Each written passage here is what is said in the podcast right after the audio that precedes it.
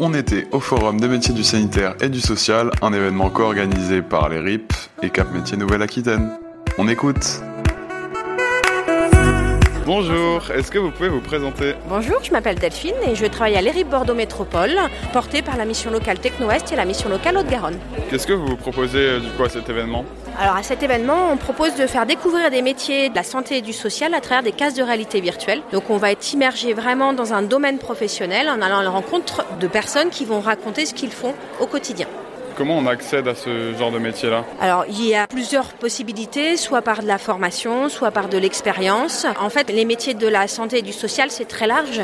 Ça va de infirmière aide-soignant à euh, auxiliaire de vie pour les personnes âgées, à auxiliaire de puriculture pour la petite enfance, à euh, AVH pour les personnes âgées. Enfin, il y a vraiment beaucoup, beaucoup de choses. Assistante sociale, conseiller en insertion professionnelle dans les missions locales. C'est très, très vaste. Et après, chaque métier a un peu sa formation. Pour certains, il y a des diplômes d'État, où là, effectivement, je ne peux pas travailler sans ce diplôme. Est-ce que vous pourriez lister quelques inconvénients ou quelques avantages de ces secteurs-là? Alors, dans le secteur, c'est que c'est surtout des métiers qui donnent du sens. On est travaille avec l'humain, donc vraiment, on a l'impression d'agir pour le bien-être des autres et euh, pour euh, faire avancer les choses. Après, c'est souvent des métiers, effectivement, qui peuvent être contraignants en termes d'horaire, durs physiquement, mentalement, mais par contre, euh, le retour, en fait, positif de ce qu'on fait est vraiment très, très riche. Merci beaucoup.